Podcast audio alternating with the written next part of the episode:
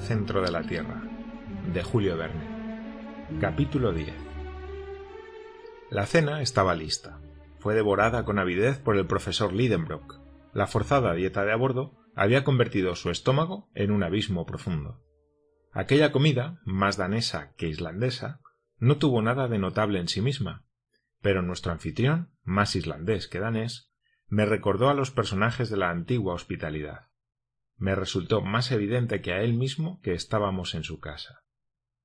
La conversación se desarrolló en la lengua local, que mi tío mezclaba con el alemán, y el señor Friedrichson con el, con el latín, a fin de que yo pudiera comprenderla.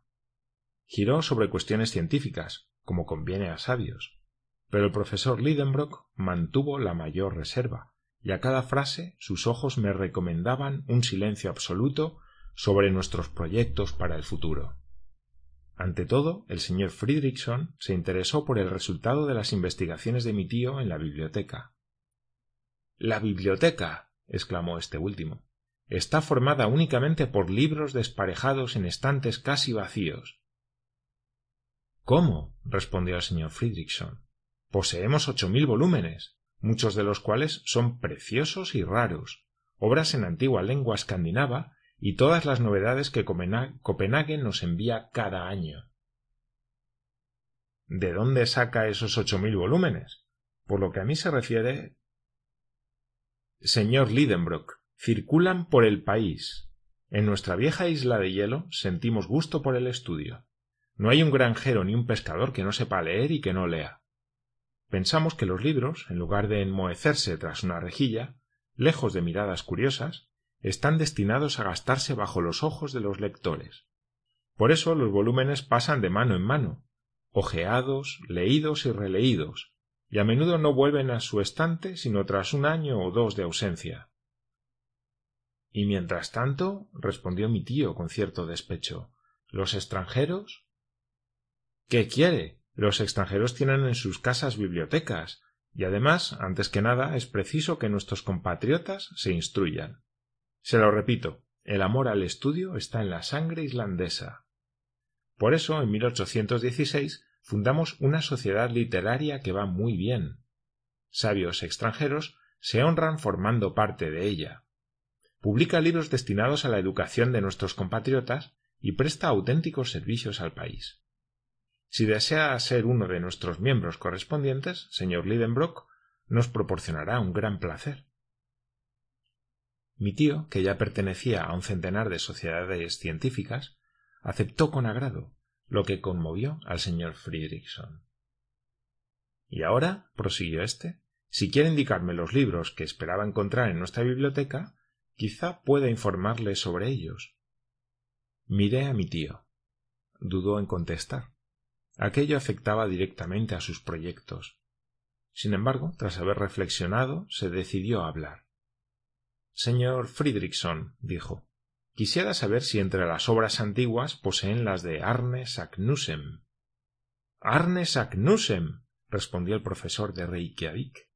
¿Se refiere usted a ese sabio del siglo XVI, que era a la vez gran naturalista, gran alquimista y gran viajero?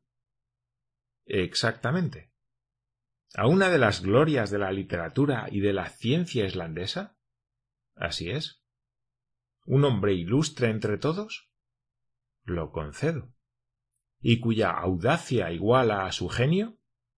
Veo que le conoce usted bien. Mi tío rebosaba de alegría al oír hablar así de su héroe. Devoraba con los ojos al señor Friedrichson.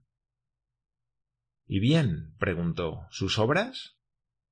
Ay, sus obras no las tenemos. ¿Cómo? ¿En Islandia? No existen ni en Islandia ni en ninguna otra parte. ¿Y por qué? Porque Arnes Agnussem fue perseguido por herejía, y en 1573 sus obras fueron quemadas en Copenhague por mano del verdugo. Muy bien, perfecto, exclamó mi tío con gran escándalo del profesor de ciencias naturales. ¿Cómo? dijo este último. Sí, todo se explica. Todo se encadena, todo está claro, y ahora comprendo por qué Sagnussem, puesto en el índice y forzado a ocultar los descubrimientos de su genio, tuvo que enterrar en un incomprensible criptograma su secreto. ¿Qué secreto? preguntó interesado el señor Friedrichson. Eh, un secreto que. Mm, del que. respondió mi tío, balbuceando. ¿Acaso tiene usted algún documento particular? Prosiguió nuestro anfitrión.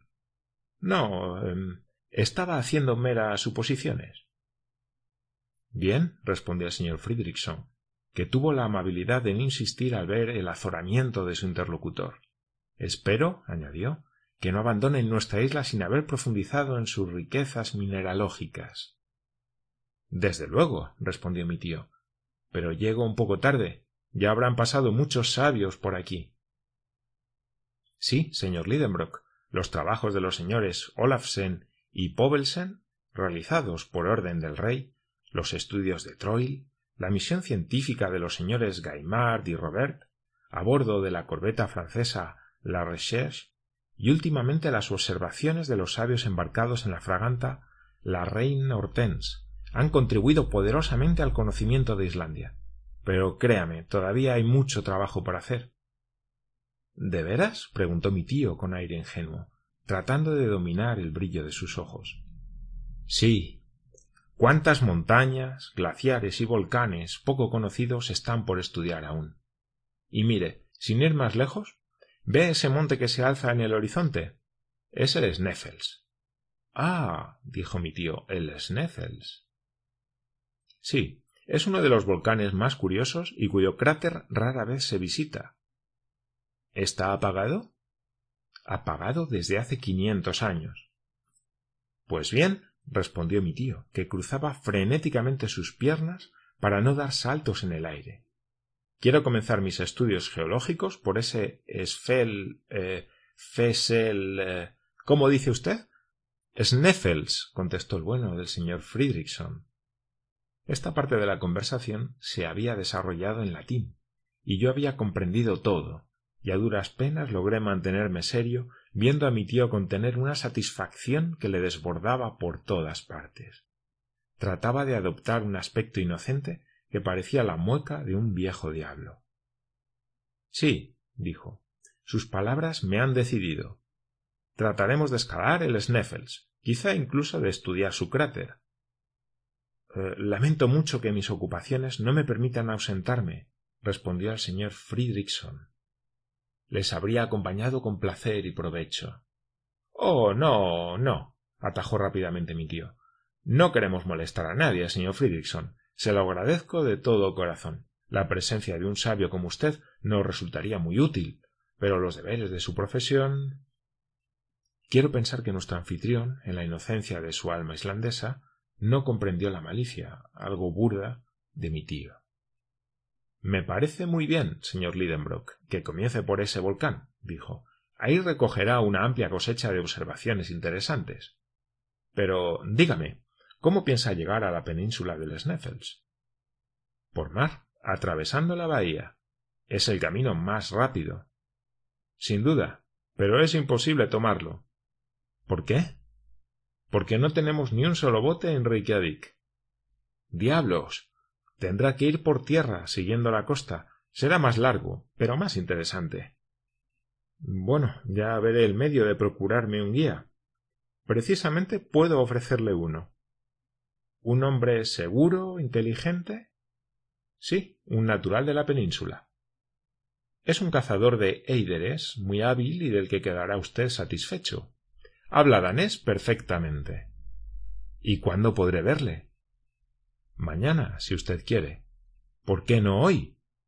Porque llega mañana. Entonces tendrá que ser mañana, respondió mi tío con un suspiro. Esta importante conversación finalizó algunos instantes después con calurosas expresiones de agradecimiento del profesor alemán al profesor islandés. Durante aquella cena, mi tío se había informado de cosas importantes, entre otras, de la historia de Sagnussem, de la razón de su misterioso documento, de que su anfitrión no le acompañara en su expedición y de que desde el día siguiente tendría un guía a sus órdenes.